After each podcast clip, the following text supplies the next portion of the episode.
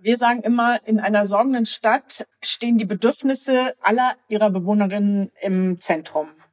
Dass Sorgearbeit nicht wie jetzt so häufig nach Profitkriterien organisiert ist, sondern in öffentlichen und demokratisch organisierten Infrastrukturen geleistet werden kann. So beschreibt Barbara Fried von der linke nahen Rosa-Luxemburg-Stiftung das Konzept der sorgenden Stadt. Das ist ein Ansatz aus der feministischen Stadtplanung, der eine Stadt mehr auf Sorgearbeit ausrichten und neu strukturieren möchte. Wir schauen uns diesen Ansatz heute mal näher an. Wofür braucht es denn sorgende Städte? Und sind sie überhaupt umsetzbar? Ich bin Johannes Schmidt, schön, dass ihr dabei seid. Zurück zum Thema.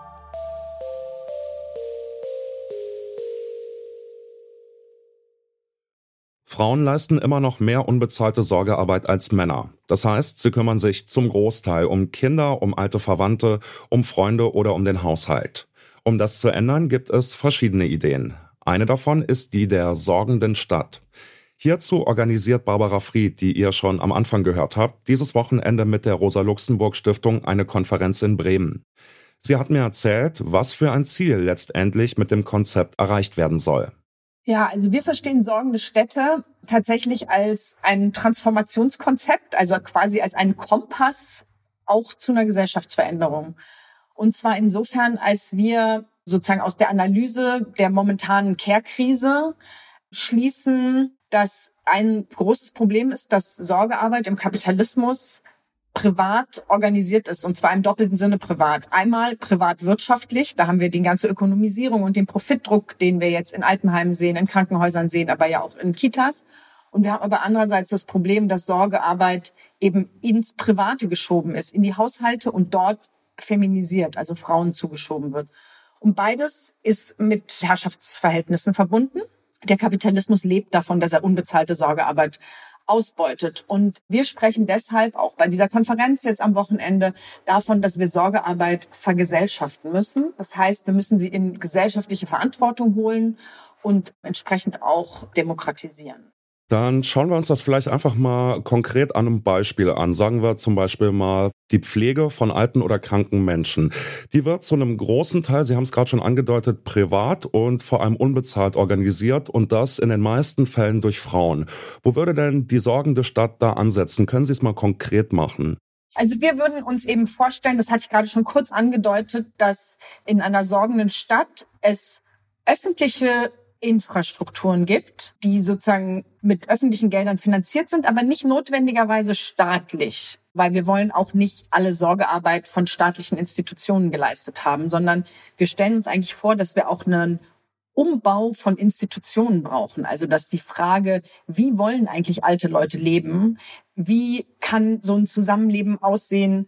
Kann es in Mehrgenerationen-Kontexten stattfinden, kann es auch im häuslichen Rahmen sein, wenn es aber durch entsprechende Ressourcen und Arbeit abgesichert ist.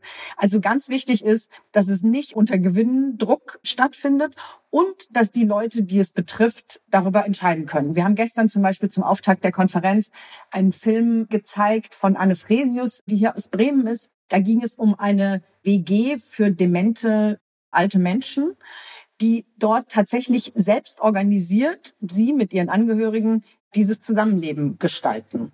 Und jetzt, da es unter den momentanen Bedingungen stattfindet, ist sozusagen Finanzdruck ein Riesenproblem für die. Wir würden uns vorstellen, dass in einer sorgenden Stadt sozusagen sowas ohne Kostendruck besteht, weil das immer auch verbunden sein muss mit politischen Maßnahmen der gesellschaftlichen Umverteilung des Reichtums. Also wenn wir Vergesellschaftung sagen, heißt es natürlich auch, dass wir sozusagen die Ressourcen, die es in dieser Gesellschaft gibt, ganz massiv in Richtung Sorgearbeit verteilt werden müssen, also auch monetär. Eine Vergesellschaftung bedeutet also laut Barbara Fried nicht nur Entprivatisierung. In einer sorgenden Stadt ist damit auch explizit gemeint, dass alle das Eigentum nutzen und mitgestalten dürfen. Soweit zu der Idee einer sorgenden Stadt. Wie kann man sich das jetzt aber in der Realität vorstellen? Wie muss denn zum Beispiel umgebaut oder umgedacht werden, damit aus einer Stadt eine sorgende Stadt wird? Das habe ich Markus Vogel gefragt. Er ist Professor am Lehrstuhl für Stadtplanung an der Universität Stuttgart. Also jetzt in dem Sinne ist es, glaube ich, sozusagen eigentlich der gut funktionierende Stadtteil, das gut funktionierende Stadtviertel, indem ich eigentlich alles in wenigen Minuten dann erreichen kann, indem ich sozusagen so auf meinem Weg zur Arbeit Besorgungen machen kann, eventuell eben auch mein Sohn, meine Tochter in der Kinderkrippe auch abgeben kann, indem eigentlich sozusagen alles beiläufig denn auch zu erledigen ist und ich nicht extra sozusagen große Wege dann auch in Kauf nehmen muss. Ich glaube, das ist ein wichtiger Parameter, wie unsere Städte sich sozusagen so transformieren sollten, indem sie eigentlich wieder die Nachbarschaft, das Fußläufige dann auch ernst nehmen. Das ist sicherlich so ein Punkt.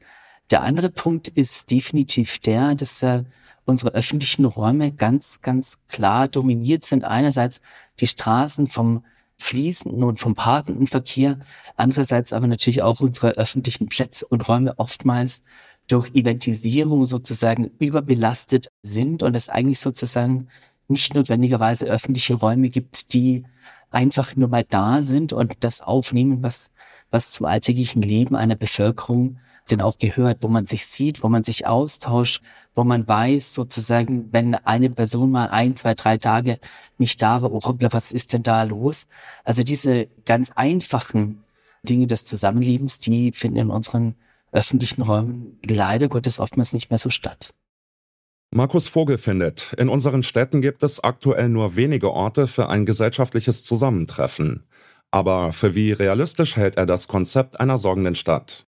Ich glaube, dass es auf keinen Fall eine, eine Traumvorstellung ist. Auf der anderen Seite, glaube ich, würden wir uns ein bisschen so davor wehren, ein anderes Wort sozusagen dann wieder auch zu benutzen. Ich glaube, das Wichtige ist, dass Städte und öffentliche Räume vor allem eben einladend sind, inklusiv sind, nicht ausschließend sind. Von daher ist es, glaube ich, eine Grundaufgabe, dass eine Stadt und städtische Räume eigentlich Sorge tragen für die Anliegen und die Nöte auch der Bevölkerung. Also ich denke, das ist eine Grundessenz eigentlich dessen, warum wir warum wir zusammenleben wollen, auch in unseren Städten. Also von daher, das ist keine Mode, sondern das ist eigentlich Kernaufgabe von dessen, was, was Stadtplanung eigentlich auch sein sollte. In was für einer Gesellschaft wir leben, zeigt sich, wenn man sich unser Zusammenleben in den Städten anschaut. Es sind vor allem Frauen, die durch viel unbezahlte Care-Arbeit das Sozialsystem stützen. Mit ein paar Einzelmaßnahmen werden wir diese und andere Ungerechtigkeiten nicht überwinden. Es braucht ganz neue Strukturen im Alltag. Das ist die Idee hinter dem Konzept Sorgende Städte. Wenn wir unsere Gesellschaft umbauen wollen, dann müssen wir auch unsere Städte umbauen. Baulich, aber vor allem in sozialer Hinsicht, indem wir zum Beispiel Care-Arbeit neu organisieren und verteilen. Im Zuge dieses Prozesses hinterfragen wir dann zwangsläufig auch Macht- und Geschlechterverhältnisse generell und erschaffen so vielleicht irgendwann eine sorgende Gesellschaft. Okay, zum Ende dieser Folge haben wir noch einen Podcast-Tipp in eigener Sache. Denn wir wollen euch auf den bisher aufwendigsten Podcast in der Geschichte von Detektor FM hinweisen. Gemeinsam mit Radio 1 vom RBB haben wir den Storytelling-Podcast Teurer Wohnen gestartet. Darin widmen sich meine Kollegin Charlotte Thielmann und ihr Team in sieben Episoden ausführlich und in aller Tiefe dem Immobilien- und Wohnungsmarkt. Startpunkt ist ein konkretes Beispiel aus Berlin, was so aber auch in Hamburg, München, Frankfurt, Leipzig oder Köln spielen könnte. Wir haben ja wohl alle schon mal vergeblich nach einer bezahlbaren Wohnung gesucht. Die monatelange Recherche führte von Berlin-Charlottenburg über Schönefeld bis nach Zypern und zurück. Abonniert Teurer Wohnen in eurer Lieblingspodcast-App und versteht den Wohnungsmarkt besser. Mehr Informationen findet ihr auf detektor.fm slash teurer-wohnen. Und damit verabschieden wir uns für heute. Annika Seiferlein, Alia Rentmeister und Lars Fein haben an dieser Folge mitgearbeitet. Benjamin Sadani hat sie produziert. Chefin vom Dienst war Alina Eckelmann und ich bin Johannes Schmidt. Ciao. Zurück zum Thema vom Podcast Radio Detektor FM.